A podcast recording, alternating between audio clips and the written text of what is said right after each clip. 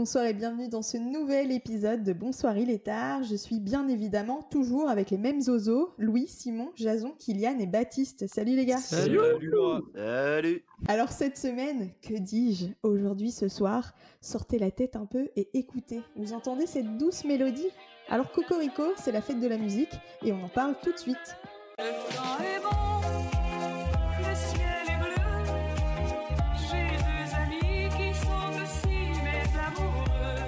Alors posez-vous, il fait beau, il fait chaud, ou sirotez peut-être une bière en terrasse, ou peut-être un jus dans un parc, dans le métro, avec notre podcast dans les oreilles, en short. Vous êtes peut-être à Paris, les touristes commencent à arriver, un paquet de chips à la main, fermez les yeux. De la trompette, des gens qui dansent, des tambours. Ah, le 21 juin. Vous sentez cette odeur? C'est le doux parfum de Jack Lang Sans complexe, pour célébrer la naissance de l'été. qui nous fait goûter au paradis du boom boom pour fêter l'été. Un nom d'américain, certes, pour une fête très Frenchy, parce que oui, Cocorico, souvent imité mais jamais égalé, la fête de la musique est bien française. Sûrement une fierté pour le général de Gaulle, maintenant célébrée à travers plus d'une centaine de pays. Il y a quand même un peu de ricain au tableau. En fait, la fête de la musique, elle commence quelques années avant Jack en 76, quand le musicien américain Joel Cohen a proposé pour France Musique une programmation musicale spéciale pour fêter la nuit la plus courte de l'année. Alors ce jour-là, on fête le solstice, sûrement pas le bon goût, mais qu'importe, c'est la fête. Et pour commencer la fête, les gars, devinez la chronique. Alors mon premier est ce que fait le serpent quand il perd sa peau? Mon deuxième, une, abré- mon deuxième, une abréviation familière pour parler du son entraînant d'une chanson. Je suis bien sûr la musique.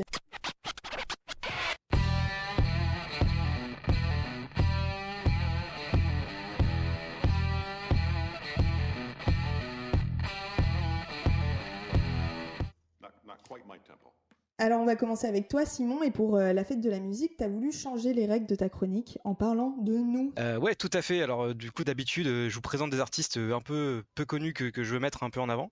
Et je me dis que ce serait intéressant, du coup, pour l'épisode de la fête de la musique, pour une fois de vous faire participer, mes chers amis, et du coup de mettre en avant vos artistes du moment, un peu vos, vos kiffs et vos goûts musicaux.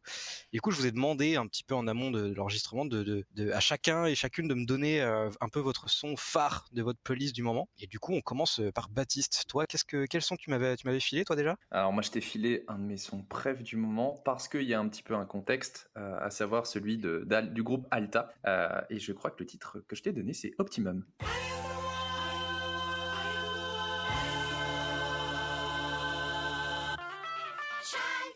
I am the one that optimum. I got the drum, I got the drop on 'em. I got the lock, stock, and barrel on top of them. I got the chopper for the block, they knocking on.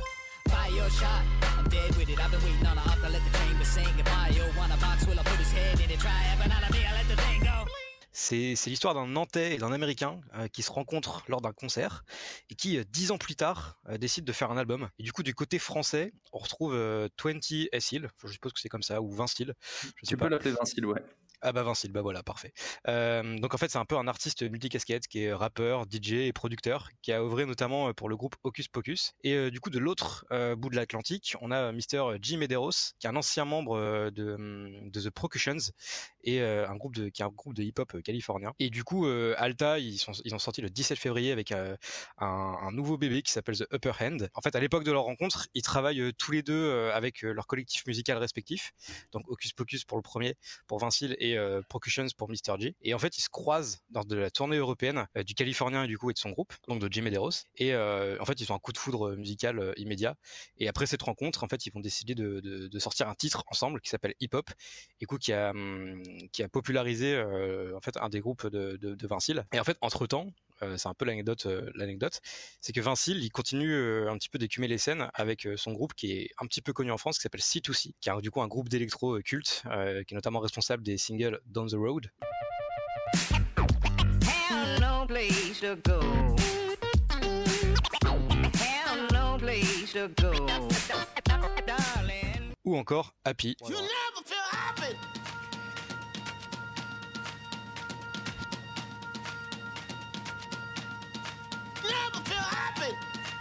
Eh ouais, non, on s'en lasse pas. hein. Et du coup, dix ans après, euh, après ce, coup de foudre, entre guillemets, euh, les deux musiciens, ils se retrouvent et ils sortent un album sous le nom de Alta. Et il me semble du coup que Baptiste, euh, tu nous avais parlé que tu, tu les as vus en concert récemment. Est-ce que tu peux nous en parler un peu? C'était comment euh, Alta en concert? C'était euh, comme d'habitude un truc de, de, de, de, de malade, t'as envie de, de casser des fenêtres et de monter aux arbres. C'était, alors en fait, pour, pour donner le contexte, donc tu, tu l'as mentionné tout à l'heure, ils ont sorti dernièrement un nouvel album qui va être en deux parties, qui s'appelle Curious. Et euh, ils ont sorti la première partie donc il y a, il y a très peu de temps. Et en fait, le- la tournée des concerts commence surtout à partir de, des festoches de cet été et de l'automne, je crois. Et là, ils ont fait une première date au Trabendo à, à Paris, qui est une toute petite salle à côté du Zénith de la Villette, qui est géniale, je vous recommande grave. Et, euh, et en fait, c'était, leur, nouvel album est beaucoup plus énervé en tout cas que le précédent, qui était euh, Facing Giants. Et euh, je trouve que le mix entre le, gros gros, euh, la grosse façon de faire du rap US et le savoir-faire un peu DJ électro de, à la française, je trouve que ça fait un mix de malade. Et l'ambiance était incroyable. Et ben franchement, ça donne envie de, de connaître un peu plus Alta, parce que même pour moi, d'ailleurs, avant, que tu m'en parles, je connaissais pas du tout. Alors évidemment, je connaissais euh, C2C, mais c'est vrai qu'Alta, je connaissais pas du tout, et j'ai écouté un peu, et, hum, et en fait, c'est un truc, euh, t'as pas l'habitude d'écouter ça, et du coup, je trouve ça bien, c'est un peu un mélange des genres euh, qui fonctionne vraiment bien. Du coup, bah, on vous invite aussi, euh, chers auditeurs, à écouter euh, Alta. Et du coup, maintenant qu'on a parlé un petit peu de, de Alta, euh, Kylian, toi, c'était quoi le son que tu m'avais filé? Alors moi c'était euh, Feel Good de Polo et Pan.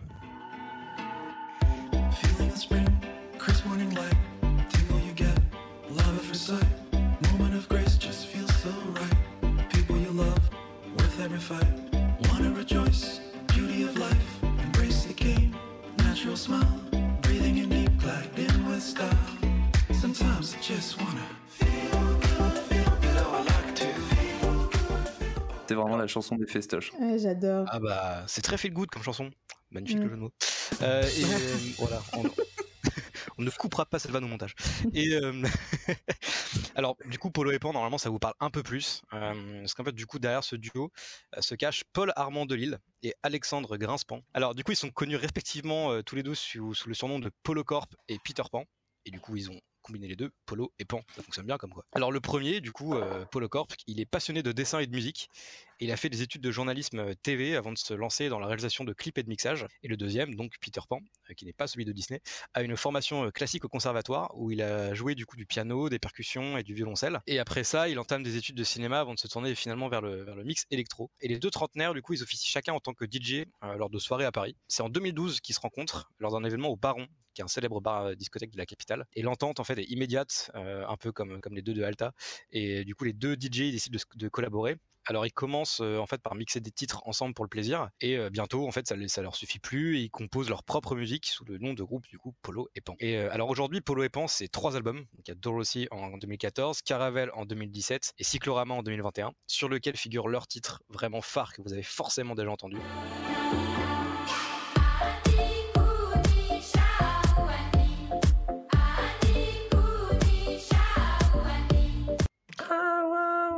C'est vraiment, euh, c'est vraiment des musiques euh, de, de la fête de la musique, quoi. C'est l'été qui arrive, c'est les Ouais, c'est- vacances. c'est- c'est- elles ont C'est quand même ça, été oui. bien choisies ces musiques. hein. Ouais. Ouais, ça sent, ça, sent, ça sent quand même un peu la weed et la transpiration à l'extérieur.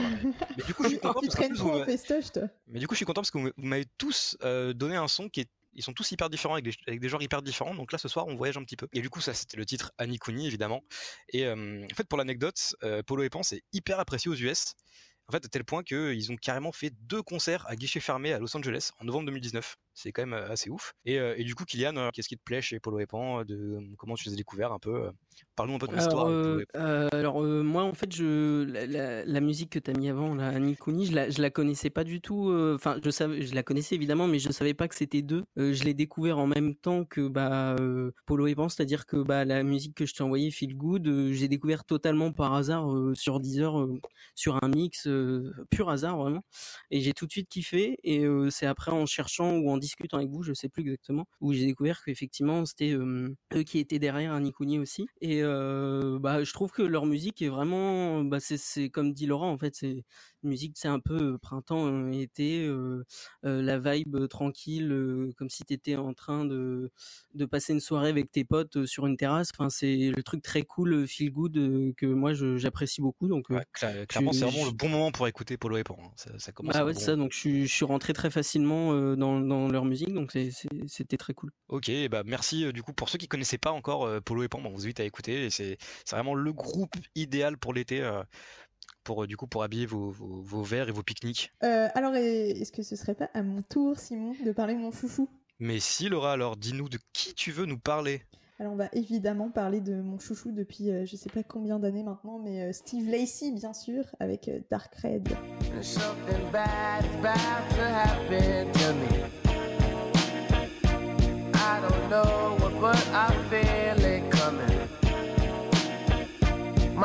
so sad, might leave my nose running. I just hope she don't wanna. Don't you give me up. Alors du coup c'est marrant parce que Steve Lacey, moi euh, quand tu m'en as parlé, le nom en fait me parlait pas. Et après j'ai lancé Dark Red et là j'ai tout de suite reconnu. Je fais ok d'accord. Et je savais pas que c'était euh, que c'était lui. Et euh, du coup pour la petite histoire, euh, donc Lacey c'est un, c'est un auteur, compositeur, interprète et bassiste américain. Parce que ça lui suffit pas juste des auteurs, compositeurs, faut aussi qu'il soit bassiste. Et euh, il a 25 ans comme moi, mais on s'en fout. Il euh, s'est fait connaître en 2015, du coup en tant que guitariste du groupe R&B The Internet. Et en 2017, il a sorti son premier EP en solo, qui était intitulé Steve Lacey's Demo. Et son premier album, qui s'appelle Apollo 21, il est sorti en mai 2019. C'était il n'y a pas si longtemps. Euh, et donc anecdote, en fait, je fais un peu le lien avec euh, avec Jason comme ça. En fait, il commence à s'intéresser à la guitare à l'âge de 7 ans euh, grâce au jeu Guitar Hero en fait. Et il veut vivre, il veut vite après apprendre à jouer de la, une vraie guitare. Du coup, sans Guitar Hero, on n'aurait peut-être pas eu le Steve Lacy. Ça, c'est pas beau. Et en fait, du coup, en, en 2013, il a que 15 ans en fait lorsqu'il débute la production de ce qui deviendra le troisième album de The Internet jouer de la musique déjà et, euh, et du coup il et du coup il était sur le troisième album de The Internet qui s'appelait Ego Death et euh, Steve Lacey il produit huit titres de l'album euh, qui, est, qui est nommé à la 58e cérémonie des Grammy Awards dans la catégorie meilleur album de musique urbaine contemporaine on n'a pas eu la même adolescence hein. à 15 ans lui il au Grammy c'est quand même quand même un sacré délire hein. Carrément. Et en fait, t'allais peut-être, enfin, je sais pas si tu veux en parler, mais ce mec-là, en fait, c'est un, il existe depuis des années et des années. C'est un mec underground et qui, qui accompagne énormément d'artistes en fait euh, dans la production euh, partout. Ouais, il est partout. Bah ouais, ouais. Bah, ça, ça tombe bien que tu en parles parce que du coup, en fait, euh, après Steve Lacey, il produit plusieurs morceaux pour des artistes. euh, là, je, par exemple, je peux citer Isaiah Rashad, Denzel Curry, J. Cole, Godlink. Et surtout, en fait, il s'est fait remarquer pour la production du titre Pride de Kendrick Lamar.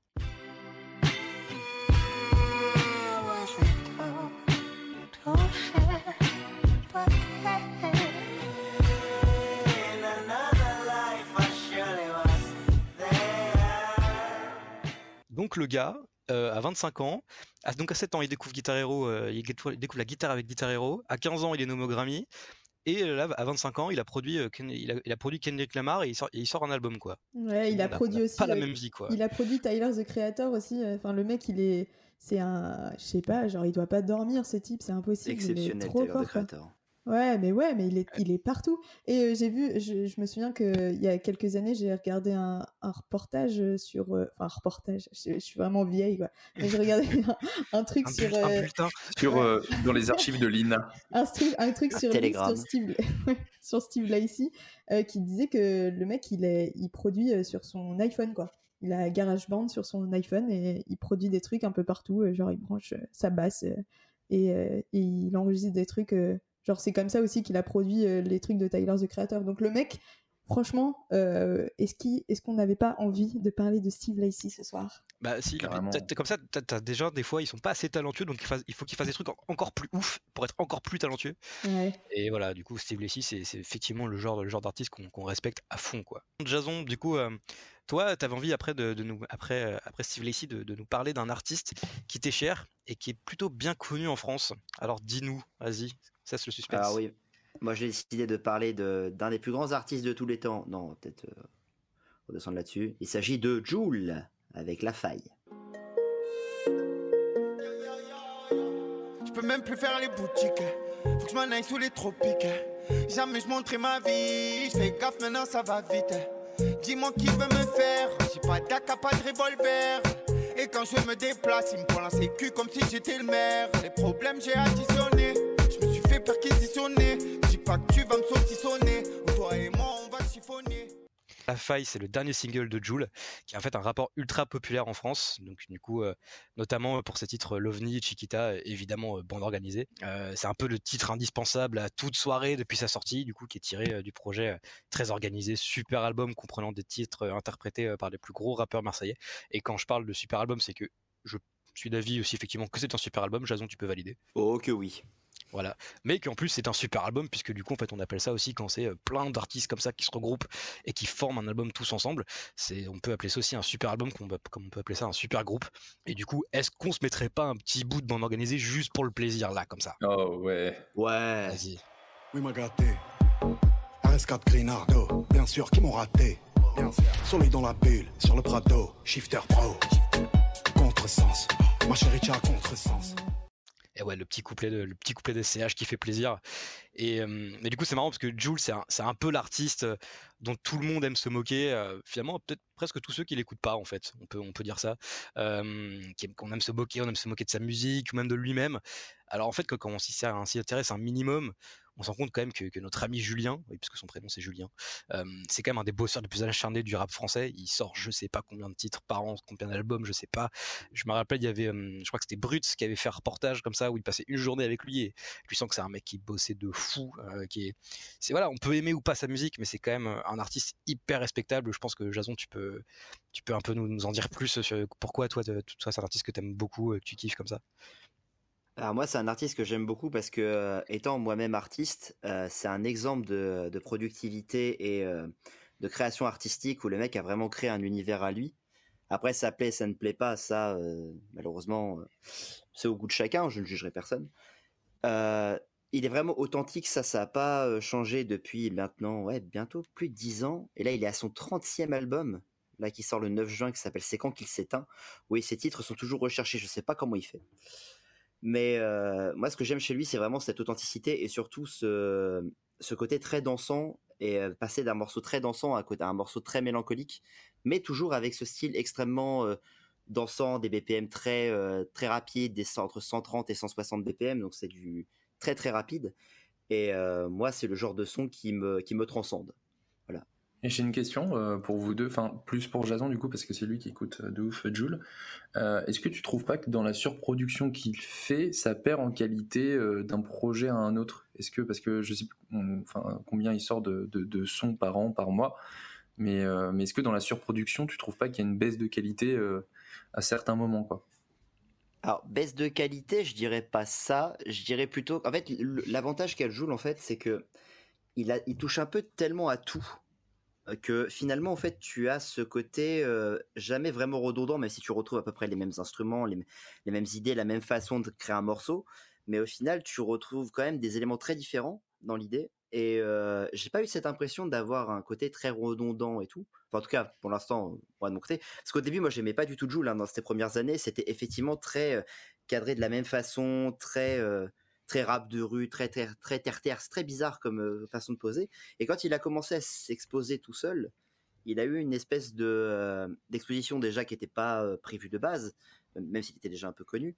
Mais il a vraiment développé sa palette. Et aujourd'hui, quand tu écoutes du Joule, bah, tu peux passer d'un morceau où il rappe, un morceau où il chante, un morceau où il fait de la funk, un morceau où il fait de la soul, euh, un morceau où, euh, où il fait de la drill. Et, et finalement, tu t'aperçois que le mec a une palette tellement gigantesque en essayant plein de choses que j'ai pas encore eu cet effet redondant.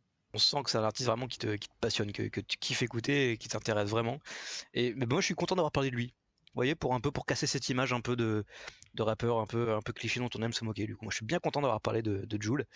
Et du coup, euh, pour finir ma chronique, il reste euh, le seul et unique euh, Louis. De qui tu voulais nous parler, toi? Moi, j'ai mis beaucoup de temps avant de, de trouver un son parce que j'hésitais entre plusieurs et finalement, j'ai choisi Baby Say de, de Maneskin.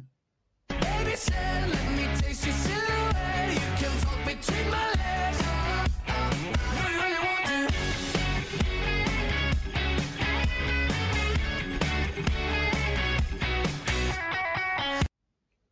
Et ouais, bah du coup, ça fait plaisir aussi que t'aies choisi Maneskin. C'est bien parce qu'on a vraiment eu que des profils de musique hyper différents. Et du coup, euh, on passe de Joule à un rock vraiment italien à fond, et du coup, ça fait trop plaisir. Euh, bah forcément, du coup, Maneskin, c'est une, un- des sensations rock de ces dernières années. Euh, moi, j'aime bien les appeler les Italiens bourrins. C'est un surnom que j'ai trouvé en préparant la chronique. Je trouve ça cool. et, et bon, du coup, forcément, ils ont, ils ont atteint vraiment le top de leur gloire en 2021, lorsqu'ils, en fait, parce qu'ils ont remporté l'Eurovision avec leur titre Ziti, Ziti et, Bou-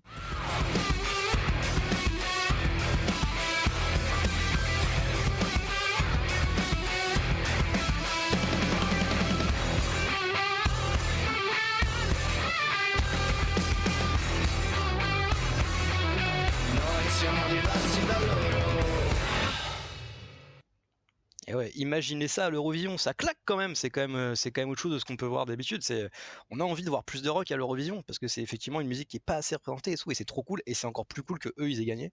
Et, euh, et sachant que la Ça- France est ça arrivée mérite- deuxième cette année-là, c'est beau. Ça méritait un Non, peu mais- de coke. Non, puis surtout que je me, je me rappelle très bien en fait euh, au moment de Très bonne vanne, j'avais- Laura. J'avais tout de suite accroché et euh, ce qui n'était pas forcément le cas de, de mes camarades ici présents. hein. Bah, Ah, sur, le. Sur le coup, bof. Est-ce que la question vraiment, c'est est-ce que c'était vraiment de la cocaïne sur leur table basse? Non, c'était vraiment Ah ah. un, un- un bout de verre qui était tombé ou pas là? Est-ce qu'on y croit Je crois que c'est une histoire de bout de verre au bout du compte. ouais, c'est un truc Bon, comme ça. c'est- c'est- ouais, désolé, mais ça semblait quand même être vachement Du ambitieux de sucre de hein. Moi je, fais, on l'a- moi, je fais pas confiance aux gothiques. Et on ne fait pas. hein. Genre, moi, ils, ont un style mais à milieu du gothique. Je sais même pas de sorti qu'ils étaient gothiques en plus. C'est ça qui est fou. non, mais, non, mais la vraie question c'est est-ce que Lazara elle a fait un doigt d'honneur elle euh, Ouais, c'est à vrai. Ah, ah, ah, ah, Eh, Ah, je sais pas, mais en tout cas, elle est arrivée intéressante. 16ème et Maneskin ils sont arrivés premiers. alors, Moi je crois qu'il y avait un euh. Et Barbara Travi dans tout ça. Et bah, elle est arrivée deuxième, c'est beau quand même. Bah Ah c'était elle? Une deuxième Ah place. ouais. Mais ouais, c'était pas parles qui était arrivée deuxième place. Mais du coup, euh, Maneskin ça faisait kiffer. Et en plus, pour, euh, pour l'anecdote, à la base avant, je regardais pas trop trop l'Eurovision.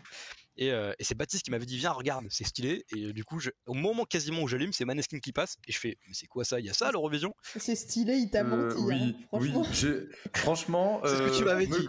Est-ce que vraiment ce j'ai que stylé Est-ce que Je j'ai dit c'est stylé Euh, C'est- vraiment ce que tu m'avais dit. Tu m'as dit regarde Oui, c'est cool peut-être, ou c'est peut-être. stylé peut-être. Peut-être parce que à l'époque, je vais, je, vais retrouver, je vais retrouver le nom du groupe, mais euh, je crois que c'était l'année de Maniskin. Il y avait des Islandais. C'était Oui, une famille d'Islandais. Ils faisaient à moitié de l'électropop. C'était de la fracasse. Je vous jure, c'était. Ouais, je me souviens. je me souviens pas de ça euh. Si, si, moi, ça me, ça me je crois que c'est cette année-là ouais. Et c'était quoi ce vos euh, préférés cette année?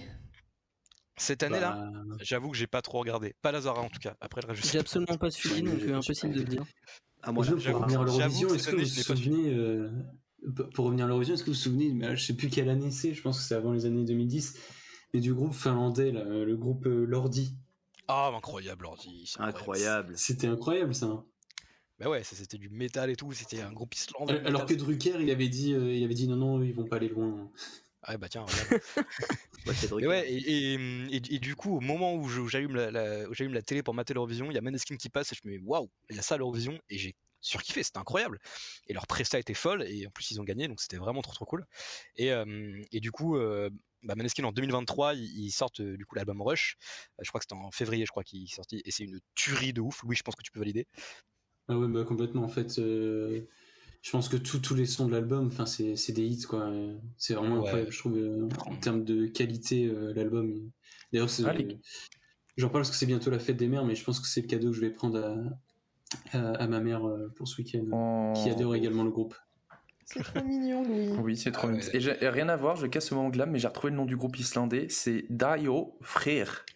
Ok. Super. Bah ouais, frère. Et la chanson, Ok, frère. et la, et la chanson, ça s'appelle, ça s'appelle Ten Years. Et c'est trop bien. J'avoue, le, ouais, leur son, il était vraiment bien pour le coup. Notez dans vos petits agendas. Et Mais voilà un son pour nos auditeurs. Mais voilà, Mais, mais juste, mais juste pour revenir, euh, parce que là on parle de, bah, c'est un groupe de rock italien, mais il y a aussi énormément d'artistes en, en Italie euh, qui sont vraiment super intéressants. euh. Enfin, je sais, je sais pas quel regard on a aujourd'hui nous euh, en France sur ce que ce que peuvent faire les autres pays euh, hors euh, les pays euh, anglophones, mais je trouve qu'en Italie vraiment il y a il y a des artistes euh, assez incroyables, surtout en pas, pas forcément euh, euh, sur tous les genres musicaux, mais euh, rock et pop. Il y a un certain nombre d'artistes qui sont, enfin, que je trouve moi super intéressants. Ouais, bah, c'est à ça que nous servent les chroniques de Simon. Bah, c'est ça, et, en plus, moi je vais, être honnête, c'est pour aller dans ton sens, oui, c'est qu'en fait, euh, bah, outre Maneskin, je serais incapable de te sortir un artiste italien aujourd'hui. Tu vois, enfin. Et Eros Ouais. Ramazzotti. Laura Pozzini. pas- Après, il y y a Mahmoud, moi que j'ai- j'écoute beaucoup aussi. C'est pour ça que j'ai- hésité. Il y a, il y a euh, Marrakech, euh, Blanco. Enfin, il y a, il y vraiment pas mal d'artistes euh, italiens euh, aujourd'hui qui, euh, bah, qui sont vraiment intéressants. Et pourtant, euh, j'ai l'impression bah, qu'en France, on n'a pas forcément euh, beaucoup de visibilité sur ce que peuvent faire euh, les autres pays européens. On écoute français, monsieur. Ouais, non, non, mais, mais clairement. Et, et du coup, ouais, ça a fait plaisir un peu de, de parler de, de Maneskin comme ça. Du coup, on, on vous conseille d'écouter, euh, Louis et moi, on vous conseille d'écouter euh, le Rush, du coup, leur troisième album. Ça tape, ça rock, c'est quasiment chaque son, c'est des bangers qui restent dans la tête. Et du coup, je pense que hum, pour, clôturer cette chronique, on peut peut-être se se remettre la fin de, de Zeti et Buoni qui, qui leur a fait gagner l'Eurovision. Du coup, l'extrait 11 euh, leur Allez.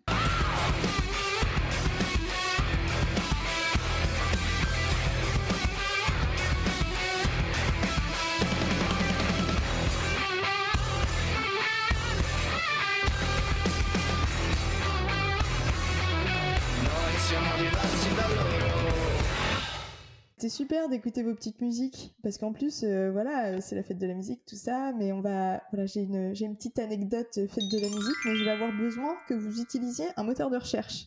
Alors, Oh pour les gens qui écoutent le podcast, ne faites pas ça si vous conduisez. Juste, voilà, ne le faites pas. Mais les autres, donc euh, les gars, euh, utilisez Ouais. votre petit moteur de recherche et tapez logo de la fête de la musique. Logo de la. Voilà, on fait tout ça en même temps. Alors, bien, un jeu. tapez sur, enfin, regardez le premier là. Ouais, ouais, c'est avec un. Le jaune? Non, le noir. Celui de euh, Wikipédia? Faites mu de zi la que. Oui, ah oui, oui, ouais. je l'ai. Ouais. Alors, on va faire un petit sondage. Euh, Hmm. c'est- euh, c'est quoi ce bordel? Enfin, qui a fait ça? Ah, c'est le, c'est le retour du stagiaire de troisième, à mon avis. Mais c'est nul, non? Ah, c'est compliqué. hein. Allez, Dimitri, fais-nous le truc. Eh ben, tenez-vous Il faut bien. mettre fin à sa convention, là. Tenez-vous bien, c'est le logo de la fête de la musique depuis 2016. Est-ce que c'est pas, est-ce que c'est pas personne n'a trouvé l'idée de dire que c'était horrible. Mais personne ne sait ce que ça veut dire, surtout. Depuis 2016, ils se sont pas dit que c'était le logo de la fête de la musique, c'est impossible.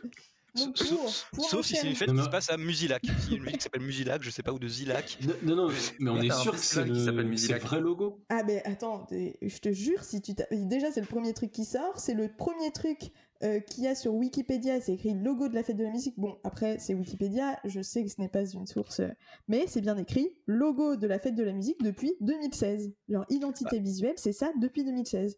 C'est fou. Ouais, Ah, c'est- ouais. Après, c'est on- en tout cas, affligeant. on, on est sûr que on est, on est sûr que ce que ce logo il décoiffe. Ouais, bah Par rapport ça. à la lac, euh, tout ça, voilà. Ouais, ouais. Ça, c'est. Oh là là. Ah bah Et Et écoutez, euh, heure- heureusement, et heureusement qu'on n'est Ouais. pas payé. Hein. pas ça. Montrer plus que ça, mon vieux. Comment ça, on n'est pas payé Ah, je pense vraiment. qu'on me prend- je pense qu'on me prendrait de l'argent. Et donc On euh, voilà, c'était prendrait de l'argent. c'était mon c'était mon jeu. Ouvre le PayPal. Non, C'était sympa. Voilà. on, va, on va doucement passer euh, à la suite, euh, donc avec la, la Ah, c'est chronique marrant, sport. ça. Doucement Alors- ou très rapidement Dou- Doucement, doucement et rapidement, je sais pas. euh, ce- Doucement mais sûrement, on va dire. Comme toi, comme toi tu veux. Sur quel pied danser, je ne sais pas, mais en tout cas, on va lancer la chronique sport.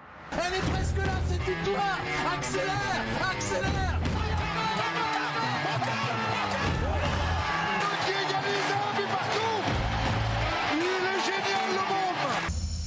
Si je vous dis euh, musique et sport, vous pensez naturellement à ce single de Tony Parker euh, sorti en 2007. Je m'installe, le rappeur dans les chats, ça va faire mal. Engagé, j'ai la vibe, le pur style.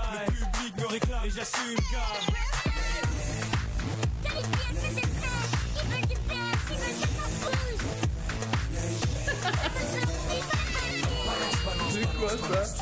Merci Louis, putain.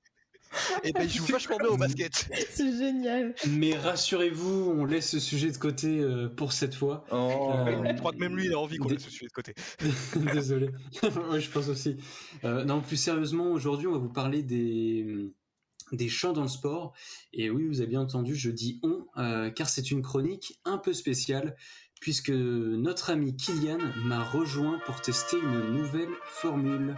Bonjour Kylian. C'est le grand test, on va voir s'il est embauché euh, à la fin. Va-t-il être payé Donc merci Louis pour cette euh, petite introduction. Donc au-delà des chants de supporters, qu'est-ce que vous évoque le chant dans le sport en général, les amis? On fait un petit tour de table. Bon, je dirais la célébration quand même. Le. L'encouragement, la célébration? Ouais. Non, moi c'est vraiment ouais l'ambiance, vraiment l'ambiance Mhm. à fond. euh. C'est euh, pour moi il y a pas de il y a pas de match de foot sans ambiance en fait. Moi, ça Ah, me- non, mais on a parlé du sport. Pourquoi tu nous parles du foot Et bah, de tous les sports, même de- de- du, du foot en général, mais de tous les sports. Il n'y a, pas de- il y a pas de sport sans ambiance. Regarde le catch. C'est un sport. Mais c'est vrai que quand on. Là, Ok. là t'as dit euh, que, vous évoquez le chant dans le sport, mais dans ma tête, euh, j'étais partie sur le foot. hein. Franchement, on est. Après, c'est le sport le plus populaire. C'est Bah logique ouais, qu'on en vienne au foot. Bah, Ouais, c'est celui, qu'on met le plus en rapport avec le chant, en tout cas. Ouais. je pense. Rugby, T'as quand même handball. des su- Ouais, t'as quand même aussi des super ambiances, euh, même dans les euh, euh, sur les terrains de basket, euh, notamment en Grèce ou en Turquie, euh, Eh, même en des hommes. Serbie. Désolé, mais Roland Garros, ils ont l'air de se faire chier. hein. Enfin, y a pas... Oh non, t'exagères, il y a Oh, une ça- super ambiance là-bas. Ouais, non, non, ça- non. Moi, j'ai entendu du Beyoncé dans les coulisses. hein. Oh le Peut-être même qu'elle était dans les coulisses. Euh, donc je vais vous faire un petit, un petit rappel historique. D'abord, bah, l'histoire des chants, elle a probablement commencé dès l'Antiquité dans les stades. En effet, le stade le plus ancien est en Grèce. Il s'appelle euh, l'Olympie et il a été construit au IVe siècle avant Jésus-Christ. Donc, on peut facilement imaginer que les chants euh, qui accompagnent les manifestations sportives ont connu un premier essor à cette période, qui a aussi vu l'émergence des JO antiques à cette époque, donc des épreuves d'athlètes et plus tard euh, des arènes romaines. Qu'est-ce que représentent les chants des supporters de manière générale. Euh, bah, euh, L'apparition du, football, elle a permis d'installer durablement les chants de supporters dans les, dans les stades, mais ces chants de supporters euh, revêtent une signification, euh, particulière, euh, souvent pour scander son attachement, voire son amour pour un club et le, le sport en général, parfois pour montrer aussi son mécontentement, et le football reste quand même le principal sport où les chants de supporters sont les plus répandus. Alors du coup, on a parlé du foot euh, et tu disais tout à l'heure, il n'y avait pas que dans le foot, mais du coup, il y a, il y a aussi des chants dans quoi? Bah, dans d'autres sports comme le basket ou le rugby, euh, qui ont aussi leur chant de supporters, mais on a aussi le tennis, puisque tu parlais de Roland Garros, c'est assez drôle, euh, qui a un côté de plus en plus euh, populaire avec notamment la We Are Tennis Fan Academy qui existe depuis 2015, euh, qui est la première école de supporters de tennis au monde, qui a été sponsorisée notamment par John Mc- McEnroe, un ancien grand joueur américain, donc créé en 2015, comme j'avais dit, côté français, sur l'ancien format de la, la Coupe Davis, la We Are Tennis Fan Academy faisait chaque déplacement euh, pour animer les tribunes. Tambour, trompette, perruque, drapeau. Et si les Français avaient entendu l'appel de Yannick Noah, en tout cas, cet après-midi, les supporters étaient bien échauffés.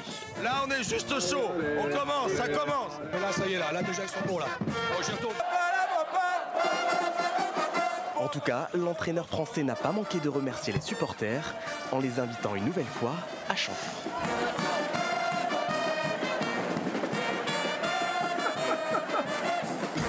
立ち上がる。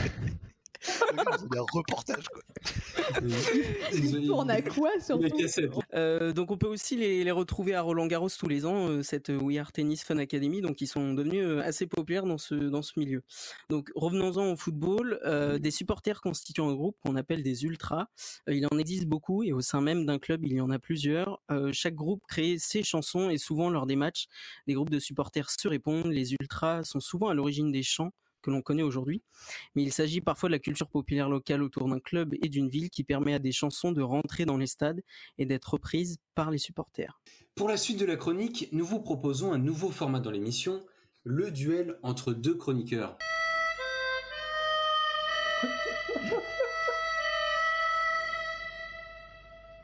Ce duel opposera Jason à Simon sur la question suivante. Quel club a la meilleure ambiance entre le RC de Strasbourg et le RC Lens? Alors, Jason défendra le camp strasbourgeois, tandis que. Simon tentera de faire honneur aux Lensois, qualifiés pour la Champions League. Alors, je rappelle brièvement les règles. Chacun à votre tour, vous donnerez un argument en faveur de votre club, qui appellera évidemment la réponse euh, de votre adversaire, suivi de son argument. Et à la fin, euh, avec ben, euh, Baptiste, euh, Laura, Kylian et moi-même, nous déterminerons celui qui nous a le plus convaincus. Messieurs, c'est à vous. J'ai peur et je suis un peu excité. Vas-y. euh, honneur, honneur au perdant, vas-y Jason. Oh Ah, tu lances, tu, tu lances tes sujets dangereux. Moi, mon premier argument va se baser sur l'ambiance en elle-même et euh, les chants. Parce que souvent, l'ambiance est associée au chant, à tout ce qui est ambiance dans le stade, donc les fumigènes, la pyrotechnique, etc. Euh, c'est un club qui a connu euh, de nombreuses montées et descentes. C'est un club qui a connu euh, énormément de temps la Ligue 1, mais c'est la Ligue 2, et qui, il y a quelques années, est descendu en National 3. parce qu'aujourd'hui la Nationale 3, donc ce qui correspondait à l'époque à la CFA 2 pour ceux qui s'y connaissent un peu en football, donc la cinquième division du championnat français. Et, et ben en fait, sachez que les 26 000 places, même en cinquième division, c'était à guichet fermé. Donc il y avait une ambiance de zinzin, avec des chants euh, de zinzin, mais vraiment un public euh, qui a été toujours été là pour son public. Et euh, malheureusement, je pourrais peut-être pas en dire autant de mon adversaire de ce soir avec le RC Lens, car on n'entendait pas énormément l'ambiance lorsqu'ils étaient en Ligue 2, notamment avec ex- ex- exceptionnel Oh. avec euh, Luboya qui avait plus de coupes de cheveux que de buts marqués euh, à son actif. Oh Mais, Non, non, mais euh, c'est bien, c'est bien, c'est bien. Toi, tu parles, toi, tu parles d'un club qui est en national. Moi, je parle d'un club qui va faire la Champions League. Donc bon, vas-y, vas-y, continue. Ouais, National 3, c'était il y a 5 ans, aujourd'hui ils sont en Ligue 1. Ouais, ouais. Mais- Nous, nous, on va en Champions League. Mais, mais c'est pas un argument, on parle d'ambiance. Bah oui. Et ben Là, alors. là, là, t'es en train de me sortir la Ligue des Champions, c'est le meilleur truc de l'histoire, c'est le, c'est machin. Effectivement, sauf que c'est pas la Ligue des Champions qui t'amène une ambiance. Regarde à Jason Monaco. marque des points. Jason marque des points. Pourquoi il marque des points? Comment ça? J'ai pas, que- pas Ah, je suis d'accord avec lui pour le coup, mais vas-y, vas-y, on attend la fin du jeu. On, on attend la réponse là. Le, camp lensois. Et en fait, en termes d'ambiance, bah, ce qu'on dit, c'est qu'en fait, euh, le... en gros, on dit que le, le RC Lens a 12 joueurs sur le terrain, 11 qui jouent et euh, 1 dans le stade. Donc en fait, que le- les supporters qui sont, qui, qui sont qualifiés comme étant un seul et même euh, joueur, qui, donc, qui font partie aussi de l'équipe. Donc voilà, l'équipe n'existerait pas sans les supporters, sans ces chants, tout ça, sans cette ambiance. Donc voilà, nous, Ah, on, fait, on fait partie de- du club et euh, on, est, on est autant, on a les supporters lensois ont autant de mérite que les joueurs et inversement. Donc, euh, donc voilà. Bah, Enfin, c'est pas eux qui courent 15 bornes sur un terrain. hein. Non, mais est-ce que, est-ce que sans nous, ils y arriveraient peut-être pas?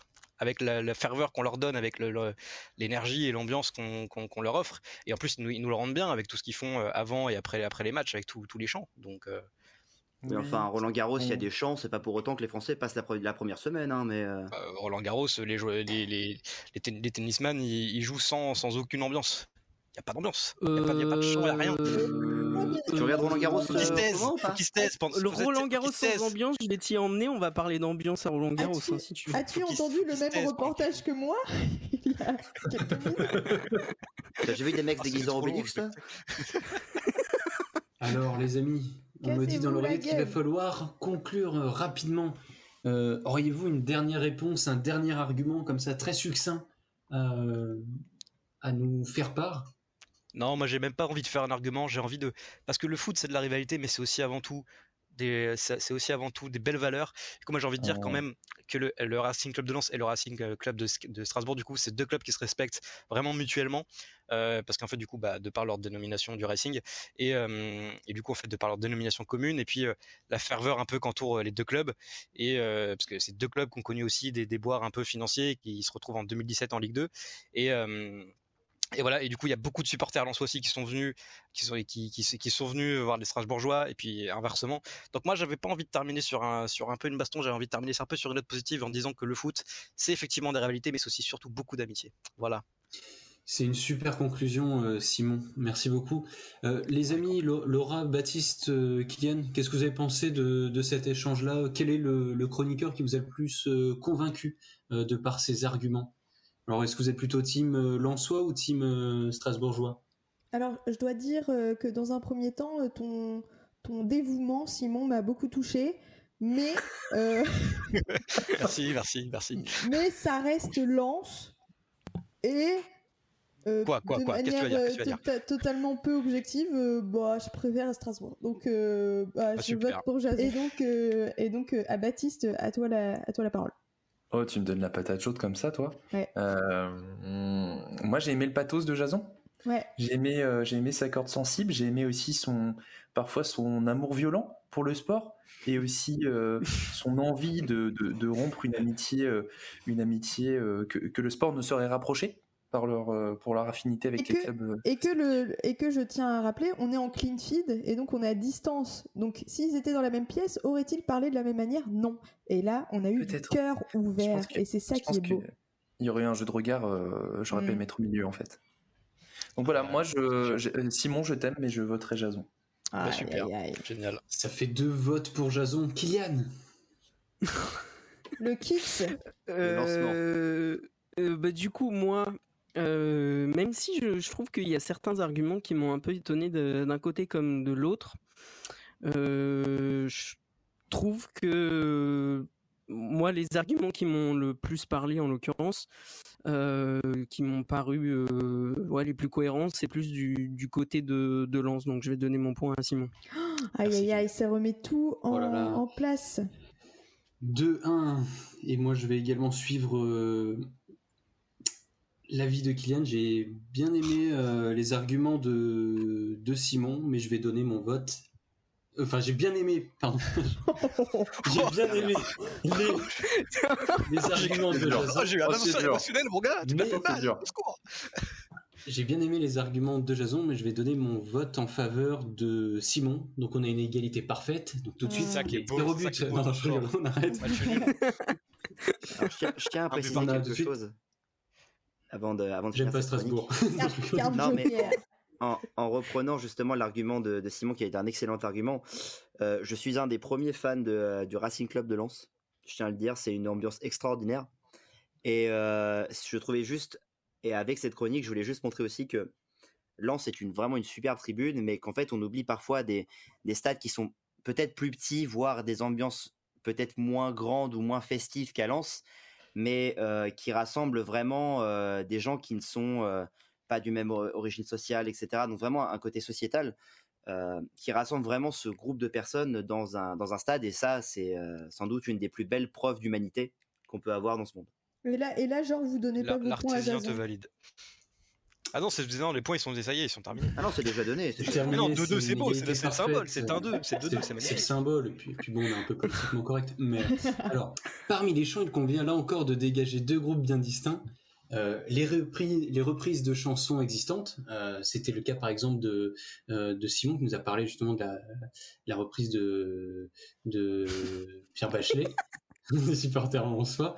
Mais on a également aussi des créations pures. Et moi, je vais vous parler un petit peu de, de ça, euh, notamment en fait bah, de l'ingéniosité de, des supporters. hein. C'est un peu le- la minute euh, les supporters ont du talent. Et euh, je, je voudrais vous présenter, enfin vous faire écouter un son là tout de suite. C'est le chant dans la catégorie les chants à la gloire des, jou- des joueurs. Je sais pas si vous connaissez Will Grigg, le joueur nord-irlandais du Wigan Athletic. Je sais pas si ça Bien parle à certains ou. Bien, sûr, 2016, le chant de l'année.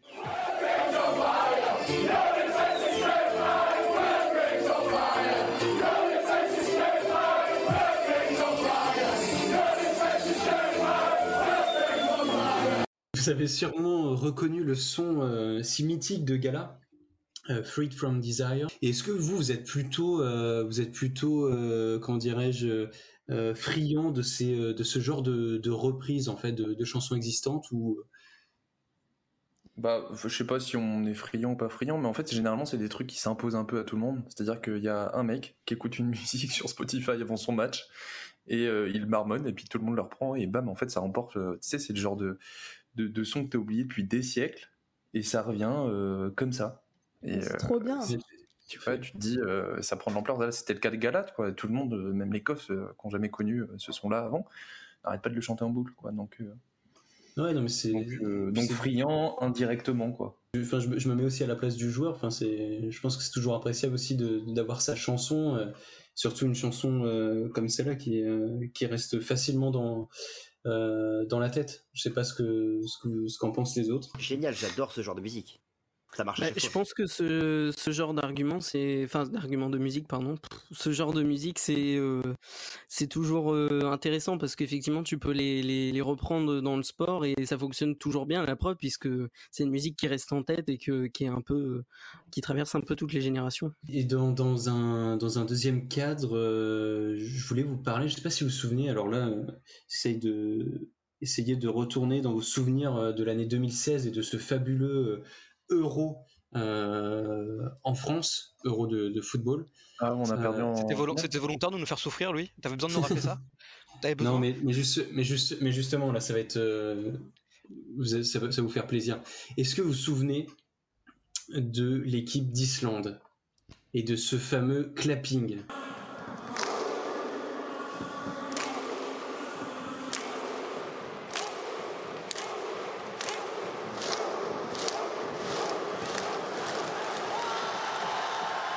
Ils se sont pas pris une pilule juste après Ou juste avant Euh, si contre contre nous, ouais. Voilà, on en parlait tout à l'heure, Simon parlait du, du clapping.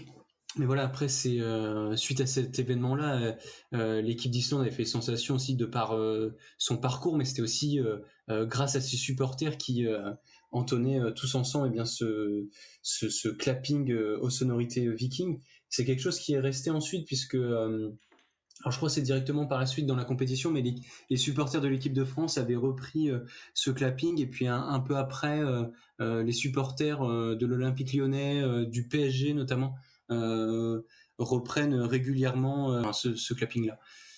Donc je sais pas si, quel souvenir vous associez à cette. euh, Des pleurs, des larmes, des cris. voilà.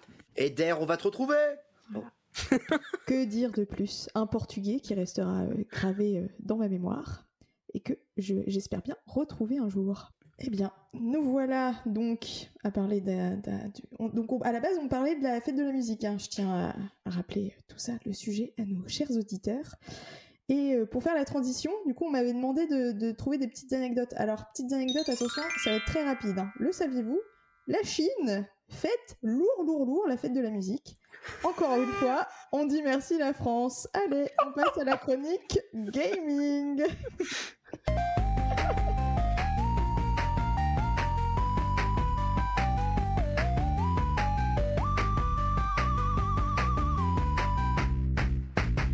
J'espère que cette anecdote vous a plu. Alors, dans ta chronique aujourd'hui, Jason, tu as décidé de parler de tes deux passions dans la vie, la musique et le jeu vidéo. Mais finalement, qu'est-ce qu'un jeu vidéo musical et peux-tu nous donner des exemples, Jason? Eh ben merci Laura pour ce lance- lancement toujours aussi exceptionnel. Pas de Dans cette chronique aujourd'hui, j'ai décidé de vous parler de jeux vidéo musicaux basés autour du rythme. Il en existe une pléthore de, de jeux de ce style, mais ça se distingue en deux catégories. Les jeux de rythme pur et dur, où l'objectif du jeu réside dans la reproduction de rythme et de musique avec sa manette, sans aucune véritable histoire autour de cela. Ces jeux sont proches des party games comme par exemple Guitar Hero ou Rock Band.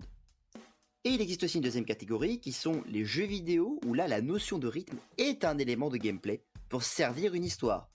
Je pourrais citer par exemple Hi-Fi Rush, sorti le 25 janvier 2023 sur le Game Pass, qui est un jeu d'action-aventure dans un univers cartoon où la musique sert de rythme en elle-même pour réaliser des combos et, des fameux combats pour combattre les ennemis du jeu.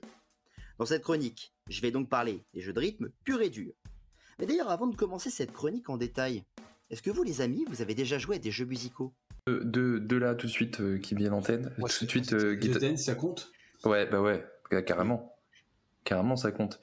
Et, euh, et Guitar Hero, et moi à l'époque, le premier auquel j'ai joué, c'était Warriors of the Rock, et il y avait la voix de Philippe Manœuvre dans l'histoire. Oh, incroyable. Incroyable, ouais. Ah moi les gars c'était alors un, un truc j'ai un peu eu une enfance autour de la Wii du coup j'avoue j'ai un peu joué à la Wii Music alors que c'était vraiment pourri hein. C'était quoi, oui, musique Bah oui, voilà c'était c'était On la va en preuve que parler, c'était pas ouf Le chef d'orchestre, non? Bah en fait c'était c'était pas vraiment un jeu c'était un peu plus une démo des manettes en fait en vrai je sais Ouais, pas ce que tu c'était nous en bien. dire Jason mais Attends. Mais c'était, mais t'avais quoi en face de toi sur l'écran? On va en parler de musique, rassurez-vous. ouais voilà Ah, oh là Mais j'avais, euh, quand j'étais petite, euh, j'avais un jeu sur ma DS. Alors peut-être vous, vous saurez ce que c'est, mais moi j'ai jamais retrouvé. C'était horrible. C'était un jeu de musique danse sur la DS où il y avait des espèces d'extraterrestres. Euh, il, y avait, une meuf qui dansait et le jeu était euh, genre nul, nul, nul. Mais, Oh, ça dit quelque chose, ça. mais ouais, je sais pas, mais c'était, c'était vraiment, ça faisait peur quoi. Mais bon, bref. Donc euh, voilà. Je vais- ça me, ça me, Ouais, je c'est vais un un Je jeu pour chercher, nos auditeurs, un jeu pour nos auditeurs. Et dernier petit truc, moi, me concernant, je sais pas si vous avez joué à ces jeux-là, je pense que si, mais c'était Rayman et les Lapins Crétins. Et t'avais toujours un moment où euh, t'avais un jeu de musique. Il y avait Britney. Spears. Exactement. Ah putain, toxique. Et ça, j'en ai fait des parties de ça. Ouais, vraiment. moi aussi. Franchement. Tu tapais sur des poubelles, je me souviens. Et je crois que c'était le premier vraiment, parce qu'il y en a plusieurs jeux, euh, Lapin Crétin, Rayman. et C'était vraiment le premier premier que j'avais eu sur PS2, je crois. Ouais. Il y avait aussi surtout Guitar Hero, les gars, et on va sûrement parler de ça. Enfin, je vais enfin pouvoir comprendre ta chronique, euh, Jason, sans avoir euh, besoin de lire une, encyclopédie sur le jeu vidéo. Est-ce que tu, est-ce que tu me rassures là-dessus? Oui, oui, à vrai dire, euh, bah en fait, non. Il est vrai, ma chère Laura, que j'aurais pu choisir Guitar Hero.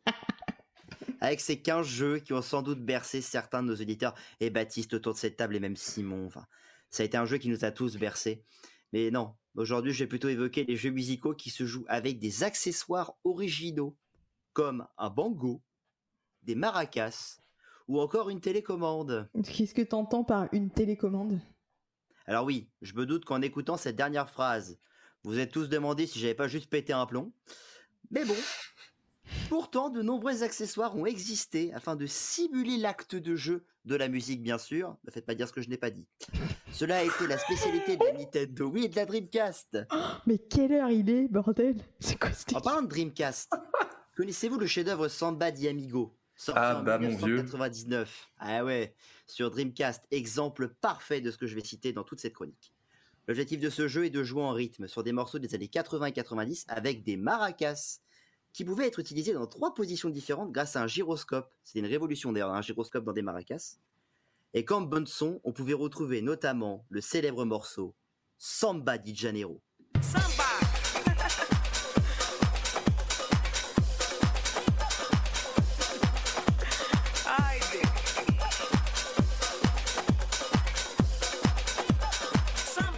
Pour ce deuxième jeu, on va parler de Donkey Konga. Un jeu sorti le 15 octobre 2004. Ah ouais, pour certains, là je viens de réveiller une, vi- une vibe nostalgique.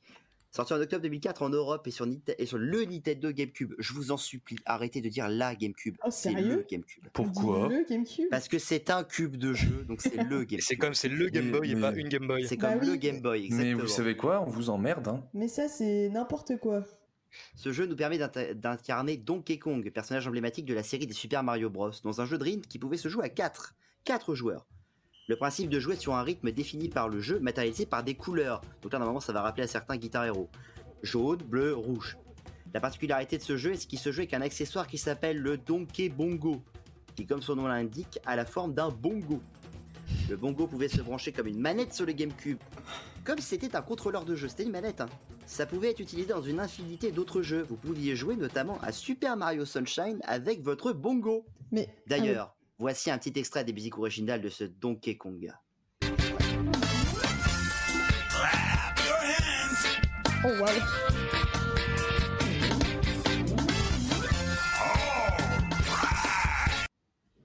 Purée, c'est dans ma playlist, hein, direct. Ah, mais ça me rappelle trop de souvenirs. Trop de souvenirs. Et j'en ai revu en vitrine des bongos justement de Donkey Kong il y a pas longtemps, dans un rétro game euh, shop. Alors, attends, attends, attends, Jason. Au début, tu nous parles de faire de la musique avec une télécommande. Mais comment on fait? Je vais y venir. Voici l'un des jeux musicaux les plus connus au monde et le plus vendu de tous les temps. Ah oui, vous pensiez tous que c'était Guitar Hero? Et en fait, il s'agit de Wii Music, sorti le 14 novembre 2008. Tu vois, je pensais pas qu'il était aussi, euh, je pensais pas qu'il était aussi famous, tu vois. Mais c'était trop bien, hein, pourquoi tu... Eh ben, en fait, c'est li- c'est lié au fait qu'il il, il était beaucoup dans des bacs d'occasion. que Ça a fait que du coup, les gens pensaient que le jeu avait floppé. Mais en fait, non, le jeu a super bien marché. Cette fabuleuse époque pour les créateurs de noms de jeux vidéo. hein, putain, là, oui, hein, quelle époque. Il suffisait juste de mettre oui, insérer une activité, un mot accrocheur ou ce que vous étiez en train de faire il y a 15 minutes, et là, bim, oui, musique. Ça proposait la possibilité de jouer avec ses instruments préférés à l'aide de la télécommande Wii, d'où la télécommande. Cependant, avec le recul, le jeu possède de nombreux défauts. Au-delà de fait que jouer du trombone sans souffler dedans, ou encore jouer de la guitare sans gratter une corde, c'est un peu con, la reconnaissance de mouvement de la télécommande Wii était pas vraiment folle. Ça aurait Ouais. peut-être d'ailleurs été mieux avec l'accessoire qu'il y avait à une époque qui s'appelait le Wii Motion Plus, peut-être que là, le jeu aurait beaucoup mieux marché. Mais bon, le problème c'est comme c'est un jeu de musique où ça t'apprenait à jouer des instruments, le fait que ça soit pas très adapté ou euh, mal ficelé, ça en a rebuté plus d'un. Et malgré ça, le jeu est l'un des plus gros échecs de Nintendo. 2,58 millions de ventes. Et pourtant, c'était un concept novateur en 2008. Et vous, comme l'expliquait Simon il y a quelques minutes, est-ce que vous avez déjà joué à Wii Music? Bah ouais, je pense même que c'était le premier jeu que j'ai eu sur la Wii. Mais j'ai jamais vu ça, les gars. hein. Mais, mais mec, c'était... euh, c'est, Si, tu- c'est sûr. tu de- Tu sais, si moi, tu pouvais je- faire un peu de batterie, de la trompette et tout. Ouais, tu faisais euh, chef d'orchestre, moi je faisais tout le temps chef d'orchestre. Chef d'orchestre, ouais. Ouais. Ah, attends, je regarde des images là. Ah ouais, waouh Eh, Alors c'est Baptiste, délire. je peux te conseiller, pour vraiment un jamais moment joué, de, moi. de cringe intense, tu peux regarder la conférence de l'E3 2005. où euh, Shigeru Miyamoto essaye d'expliquer le jeu. Euh, c'est malaisant comme jamais. Mais attends, c'est en 2005, mais le truc il est sorti en 2008. Déjà, le 3 existait encore à l'époque. Sauf que du coup, c'était en 2000 le jeu a été montré en 2005, mais il est sorti qu'en 2008. Mais tu m'étonnes qu'il était euh, pas cool pour l'époque alors, c'est normal, il... il était en retard. Ça, c'est fou quand même. Ouais, moi j'aimais bien. hein. À 10 ans, franchement, c'est cool. hein. Ouais, à, à 10 ans. Ouais, j'ai pas dit Ah que j'avais bah, pas joué en, vrai, en vrai, j'ai- en vrai, j'ai des souvenirs de ouf hein, sur ce jeu, mais, bien sûr. Bah, en- je pense en que 2008, aujourd'hui, t'avais un quel âge, Simon pense. 2008. J'avais euh, bah, j'avais 12 ans, 11-12 ans, ouais. Ouais, tu rentres dans la fourchette. complètement dans la fourchette. Tu jouais du trombone avec une télécommande? Voilà, c'était ça. Ouais, c'est vrai, ok. Bongo. Et il a noté 8 sur 20 quand même, en musique sur. euh, Ah ouais? Ma- Ah ouais, non. Ah, j'allais dire 8 sur 10, ok. 8 Bon, bah, sur 20 Ça a été payé, ça encore. Ah oui, les salles notées, ouais. Ça, c'est la- ça, c'est euh, PlayStation qui, qui essaye de, de péter la gueule. Merci, Jason.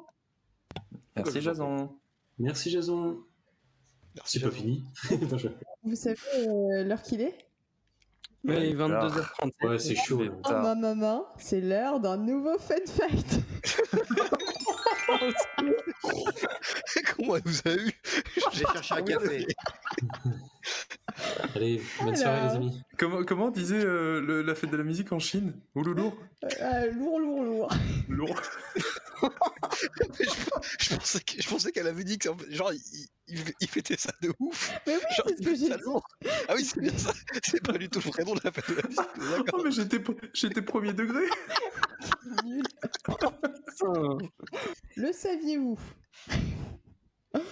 Euh, Vous savez, euh, j'ai fait des petites recherches là, et je suis allée sur la page Wikipédia, comme vous avez pu le voir juste avant, avec le, le logo. Et sur la page Wikipédia, sachez que euh, sur euh, le, le Wikipédia de la fête de la, la fête de la musique, il y a quelqu'un qui a participé à l'encyclopédie et qui déteste sans doute l'été, la musique et surtout la fête.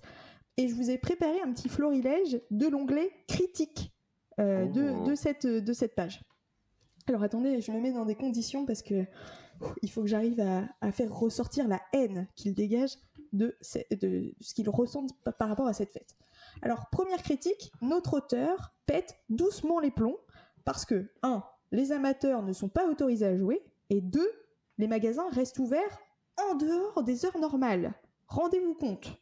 Donc je cite la fête de la musique est souvent critiquée en France par le fait que les autorités n'autorisent pas les amateurs à se produire, mais aussi donnent de larges autorisations pour permettre aux commerçants existants de rester ouverts au-delà des heures normales, notamment les restaurants et débits de boissons ou des épiceries qui vendent de l'alcool, souvent de la Wow. bière, consommée par les spectateurs directement sur l'espace public, et non à l'intérieur de leur établissement.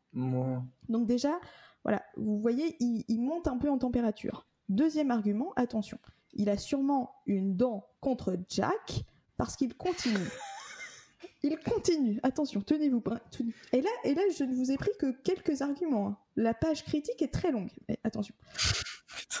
D'autres nuisances proviennent de la fourniture par ces vendeurs itinérants de produits alimentaires à emporter dans des conditions sanitaires inadéquates. Cette vente n'est pas nécessairement illégale, mais ne dispense pas des équipements de conversation, de, hein, de conversation, tiens c'est écrit conversation, ou a d'hygiène, écouter, il y a Machine qui a pas pu écouter Edith Piaf, elle est, elle est pas contente. ou d'hygiène adaptée. Alors là, il critique l'hygiène. Bon, certes, mais attendez, enfin, c'est la date qui l'achève. Parce que on fête la fête de la musique le 21 juin. Il y a un sens derrière tout ça. On fête le solstice, la nuit la plus courte, tout ça, tout ça. Non, cet auteur. oh non, non, cet auteur est, très énervé pour une raison particulière. Le sommeil, bien sûr. Je cite. Je me mets dans des conditions, attendez. En effet, lorsque le 21 juin tombe en semaine, beaucoup ne peuvent non seulement pas assister à la fête, mais en plus se voient plus ou moins limités dans leur sommeil suivant la proximité des lieux de festivité. Oh putain. Alors, Les, auditeurs, dites, dites- dites-nous si vous voulez que- qu'on sorte un spin-off qui s'appelle euh, Les critiques de Laura, parce que je suis sûr que ça va être incroyable. J'ai trop envie. Alors, je tiens, je tiens à dire à cet auteur de Wikipédia, je n'ai pas trouvé son nom, mais monsieur, vous n'êtes pas seul. Faites- faites- Faites-vous Vous aider. n'êtes pas seul. Faites-vous aider. Calotte de tes morts. Des psychologues. Euh, euh, sortie de route. voilà. Philippe le parapé. Des psychologues existent et surtout, eh ben, allez faire la fête, je vous en supplie. Enfin, euh, souriez à la vie. La vie est Il belle. vous sourira. Donc voilà, c'était mon, mon fun fact, euh, mon énième Slash coup de fact. gueule. Coup de gueule. Alors là, clairement, Voilà. gueule.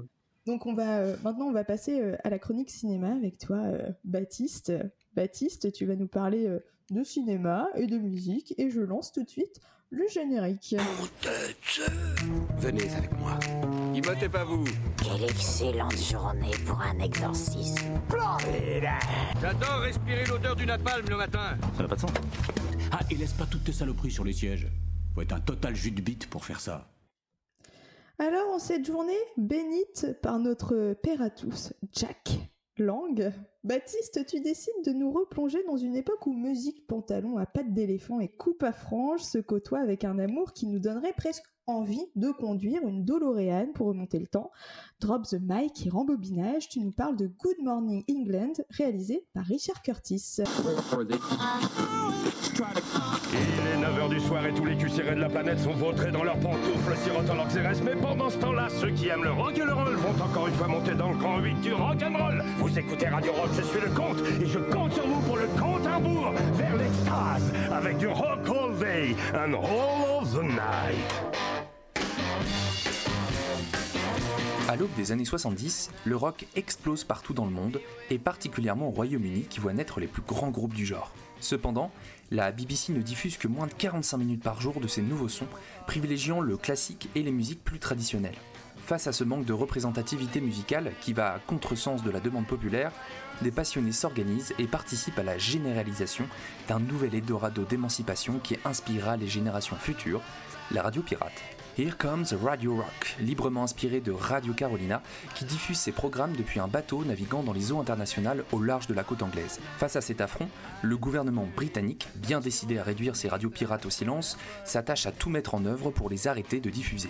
Mais ces DJ ne comptent pas se laisser faire. Quand ils occupent l'antenne avec du sexe, de la drogue et du rock'n'roll, près d'un anglais sur deux est à l'écoute. Avec à leur tête le très distingué et dandy Quentin, le comte Gavin, Dr Dave, Young Carl, Simple Simon, Angus, Bob, Kevin et John emmènent l'Angleterre dans une fête sans fin avec au programme pop, jazz, funk, mais surtout le rock'n'roll. C'est moi Gavin, j'excite les mamelons du royaume.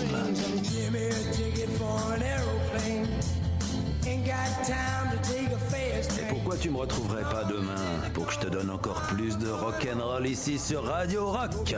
Pense à moi quand tu jouais bien.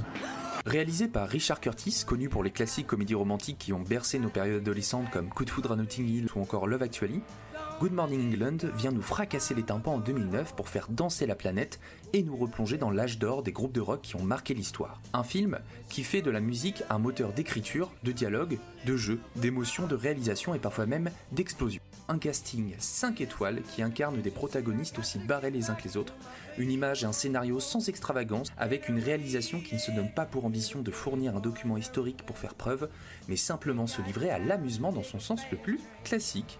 Et c'est ce qui transpire de ce film. L'idée de se battre avec amour et humour pour ce qui nous passionne, faire de l'atypique et de l'underground non seulement un divertissement mais aussi une philosophie de vie. Good Morning England nous fait nous assumer et aimer la manière dont les autres s'assument, s'affranchissent de leurs contraintes quotidiennes et se livrent désespérément à la musique comme manière de grandir, d'évoluer, de se rassembler et de s'épanouir.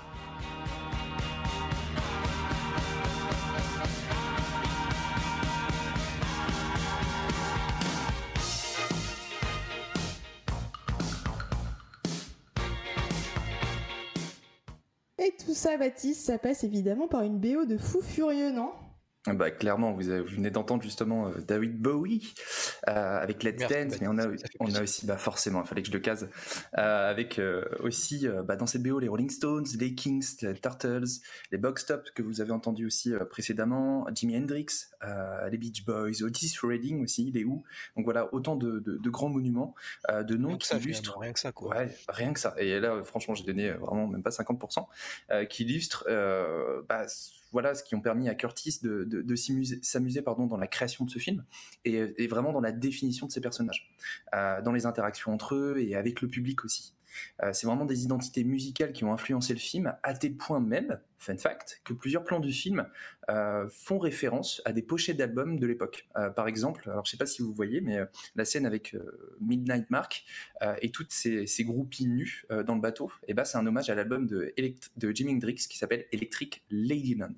Et l'importance de la musique et de ce film, c'est aussi de nous faire comprendre à quel point la radio était importante pour les gens de l'époque, non?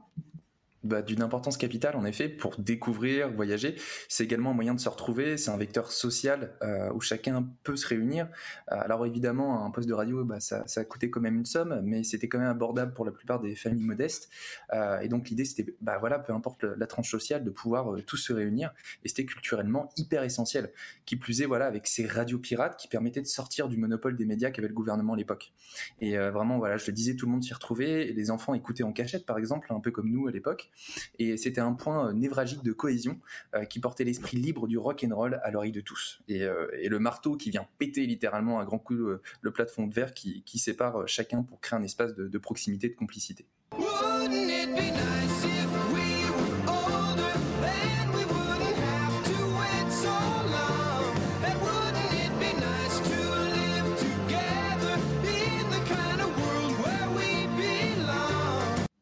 Alors les amis, du coup, je vous ai, demandé pardon, de, de regarder le film euh, ce mois-ci. Et avant qu'on entre un peu plus en détail voilà, dans, les anecdotes du film, euh, qu'est-ce que vous en avez pensé? On commence par toi, euh, Louis, si tu veux. Moi, c'est un film que j'ai vu il y a quand même pas mal pas mal d'années.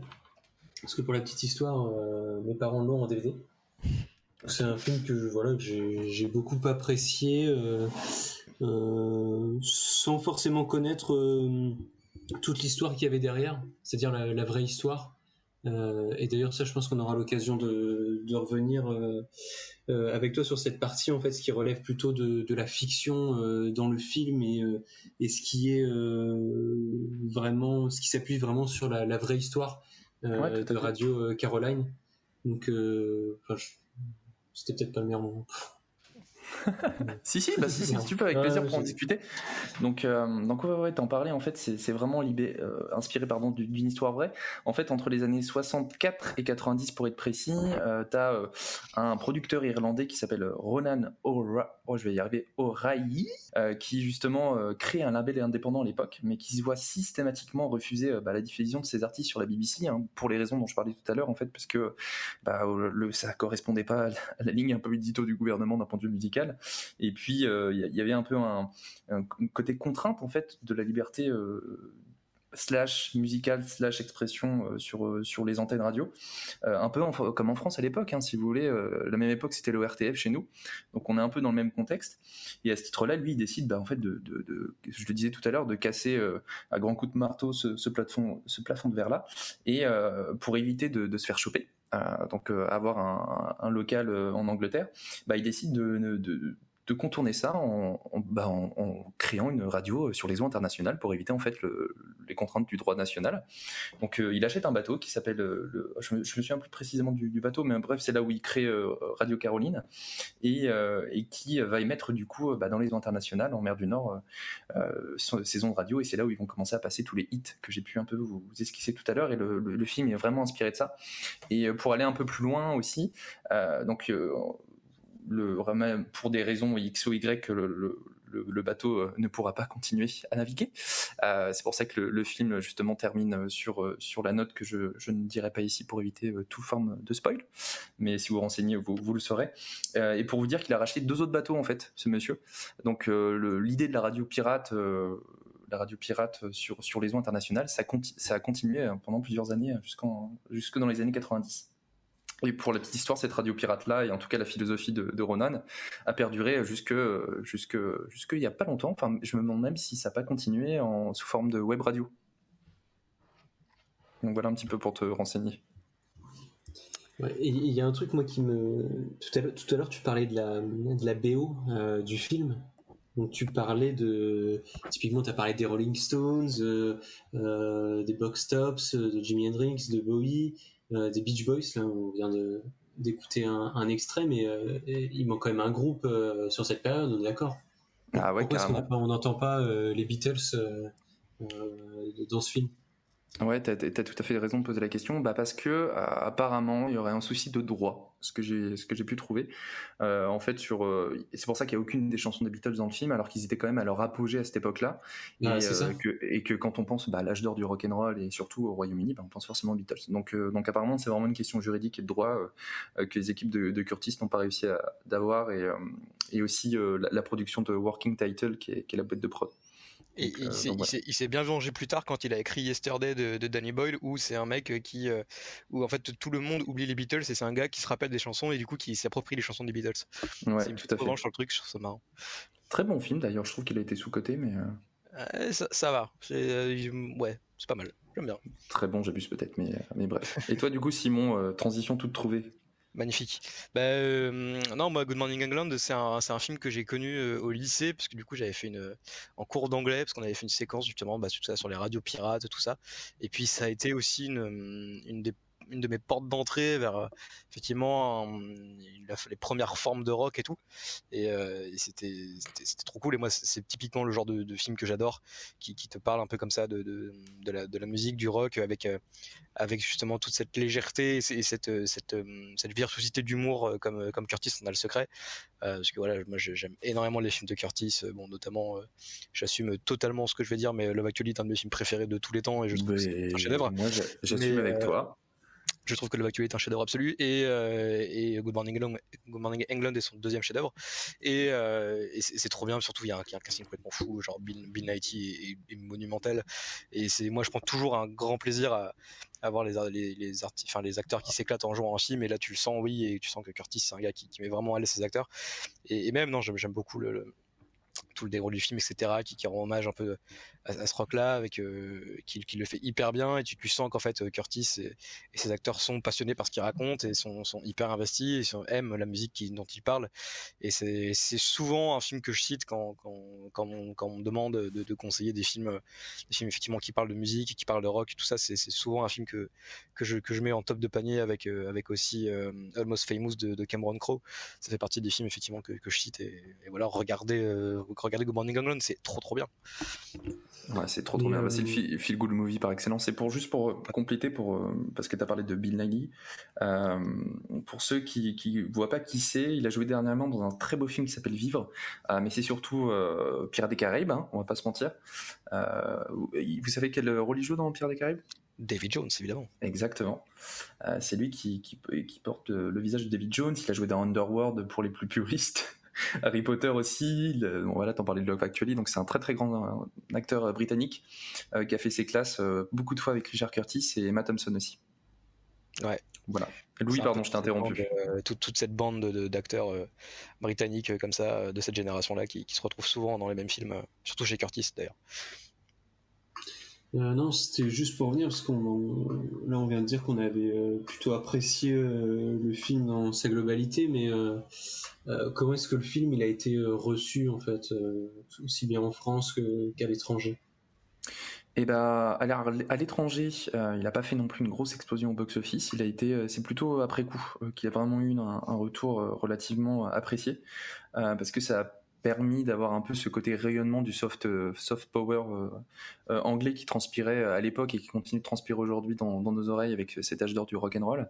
Là où ça a beaucoup plus pêché, c'est vraiment en sortie au Royaume-Uni, hein, qui était quand même le, là où c'était enfin, j'ai pas envie de dire principalement destiné, mais ça s'adressait aussi à cette population qui a connu ce contexte-là et qui est dans cette culture, où, ça a vraiment fait un gros gros flop, hein, puisque je crois que de mémoire, ils ont dépensé, ils en ont eu pour un budget de 30 millions de livres, et, euh, ils ont eu euh, enfin, 6,1 millions de, de livres engrangés euh, en matière de recettes. Donc, donc c'est vraiment euh, par rapport au budget que dalle au Royaume-Uni.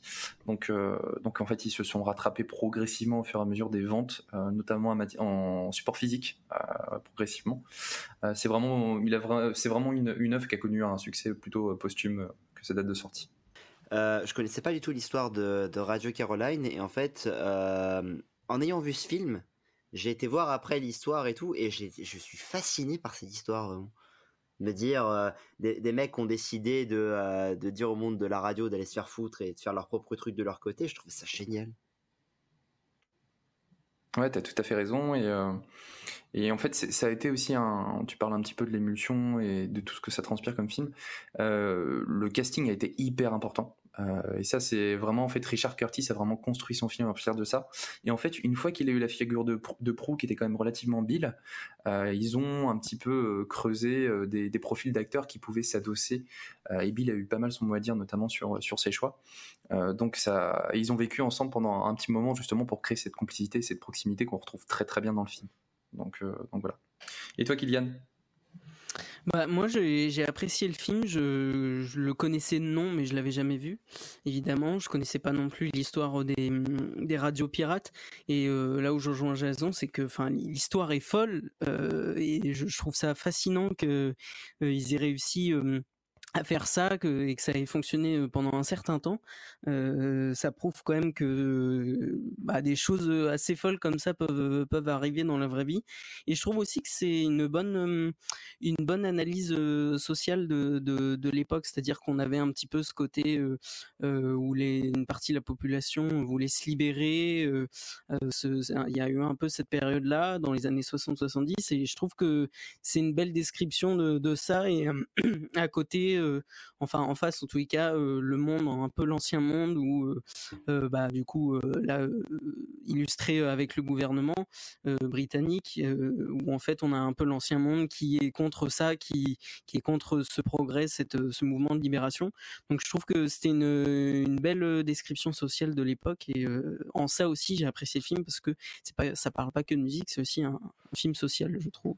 Ouais, tout à fait. C'est bien que tu parles justement du gouvernement et, et je rebondis là-dessus pour, euh, je pense que vous l'avez tous vu, la manière dont le gouvernement est dépeint par rapport justement à notre gang qu'on suit toute la journée. Euh, c'est le côté très, euh, il y, a, presque un côté froideur de Seconde Guerre mondiale, tu vois, dans l'attitude du gouvernement, y compris dans le le personnage que joue Kenneth Branagh, euh, donc qui est le ministre, euh, qui est très, euh, on va dire, euh, hitlérien quoi, dans l'attitude, et y compris dans ses propos. Et ça, c'est vraiment un truc que Richard Curtis a voulu un peu modeler à sa façon. euh, Mais même dans le physique, je trouve. quoi. Même dans Ouais, le physique, ouais, avec sa petite moustache et tout, tu vois? Enfin, il y a un côté très, très Ouais, ouais, ancien, années 40, hitlérien, c'est un peu ça. hein. Rien de anodin et son, son subalterne, on, on parle quand même de son nom, de son nom de famille, c'est trop de mal. Euh, donc, euh, Oui, c'est enfin, en tout cas dans la retranscription française. Donc il y a vraiment cette attention de, de, de, de, de dépeindre satiriquement un peu le, le côté autoritaire de, de l'Angleterre de l'époque. quoi. Et, euh, et voilà. Et toi, Laura, trouves- que, que trouves-tu de beau Écoute, dans ce film? écoute, écoute, Baptiste, j'aurais pu te mentir et te dire que j'avais vu ce film. en réalité, ce n'est pas le cas. Je n'ai pas vu ce film. Mais sache que, pour ma défense, euh, je vais regarder ce film. Vous m'avez donné très envie de regarder ce film. Est-ce que Et- c'est pas un peu Et l'essentiel surtout, alors pour plusieurs raisons, déjà pour plusieurs raisons, je tiens à m'expliquer. Première raison, Tu allais la soutenir le FC Strasbourg. Non, j'adore la Deuxième, radio. deuxième raison, les lépreux jaunes. Euh, voilà. Deuxième raison, C'est quand même dommage que tu regardes le les prochains et tu regardes pas Good Morning England. Eh ben, eh ben, Ouais, franchement. C'est bien vrai, je m'en rends bien compte maintenant. Je me sens un peu bête. Bon, pour vous- vous dire. Après, regarde Whiplash. hein. Donc, euh, je vais regarder ce film pour plusieurs raisons. Euh, J'adore la radio. Je connais l'histoire, c'est génial. D'ailleurs, j'ai re- je me suis souvenu de cette histoire grâce à une vidéo de Squeezie. Euh, Ah, c'est vrai, il a fait une vidéo là-dessus? Oui. Ouais, il a fait complètement une vidéo là-dessus. ouais. Oui, oui. Et donc euh, voilà, euh, si tiens, jeu pour nos auditeurs. Allez voir la vidéo de Squeezie. Et, euh, et non, voilà, ça, ça a l'air très chouette. Les musiques ont l'air très bien. Et j'adore euh, Richard Curtis. Donc euh, je ne doute pas de la, de la qualité, de la fiabilité de toutes les paroles que vous m'avez dites plus tôt. Voilà. D'accord, ok. Et bah écoute, si on t'a donné envie, c'est l'essentiel. Je et peut-être que bah, petites anecdotes que tu pourras raconter une fois que tu auras vu le film en repas de famille. Euh, je vous raconte trois petites choses aussi que, que je trouvais intéressantes à, vous parler avant de vous poser une dernière question. Euh, Louis, on en parlait un peu en, coulisses, mais euh, mais c'est vrai que après l'échec au box-office anglais, euh, il y a Focus Features qui a commandé une, une version amputée de 20 minutes du film pour le marché nord-américain et certains critiques notamment ayant jugé excessif la durée initiale de 2h15 à l'époque, ce qui est pareil complètement déraisonné. Vous imaginez 20 minutes de, de Good Morning England, qu'est-ce que vous mettez dedans quoi? Voilà, Donc, Scorsese euh, sur un film de 3h40, hein, donc. Ouais, tout à fait. Donc ça c'est la première chose. La deuxième petite chose, euh, c'est que le tournage du film, euh, ça aussi je, trouvais ça intéressant, s'est déroulé sur l'ancien navire hôpital néerlandais qui s'appelle le Timor Challenger, euh, qui a été amarré sur le port de l'île de Portland. Mais les plans en intérieur ont été filmés à l'intérieur d'un entrepôt, entrepôt pardon, et au studio de Shepperton. Donc les vraies cabines du bateau étant parfois trop exiguës pour accueillir toute l'équipe technique lors du, tournage des scènes. Donc il y a eu vraiment une mise en condition très impressionnante à l'époque pour tourner ce côté. Tu vois, c'est presque une expédition, une colonie de vacances qui part dans un endroit isolé de manière insulaire et qui vraiment travaille dans, dans, dans un espace qui est très très restreint. Donc ça, c'était vraiment le truc euh, hyper intéressant. Et la dernière chose, je voulais vous inviter à aller voir aussi, euh, tu parlais du DVD tout à l'heure, euh, Louis, euh, parmi les chanceux qui, qui ont ce joli support physique, que j'ai aussi, il y a, il y, a, il y a des bonus, et c'est ça qui est vraiment intéressant aussi dans le support physique, défendons-le, qui, il, y a un, il y a un bonus en fait qui dure un petit moment où en fait toute l'équipe de, de Radio Rock, euh, bah, un petit peu, il y a un moment, ils débriefent un peu des stats en disant que bah, ils peuvent plus trop euh, faire de publicité parce que il y a le gouvernement anglais qui a rajouté une loi d'interdiction sur euh, sur la publicité dans l'espace maritime. Enfin bref, c'est une loi de sécurité maritime et du coup ils cherchent des publicités. Et à côté de ça, en fait, il y a une radio concurrente pirate aussi qui vient de voir le jour et qui s'appelle Radio Sunshine. Et en fait, euh, dans la nuit, t'as le t'as le groupe de Radio Rock qui décide de prendre un embarqué d'air et de partir à, la recherche de Radio Sunshine. Et en fait, ils vont faire plein de crasses dans le bateau. A vraiment plein de crasses, c'est-à-dire qu'ils vont pisser dans les théières, ils vont coller les, les vinyles euh, sur les, lecteurs de, de, vinyle. Euh, ils vont faire voilà plein de trucs. Et en fait, le lendemain, ils sont tous autour de la table au petit déj et ils écoutent Radio Sunshine. Et en fait, il y a toutes les crasses qui se font entendre parce qu'ils galèrent, les pauvres, ils courent dans tous les sens, ils s'engueulent, ils se, ils se tapent sur la tête.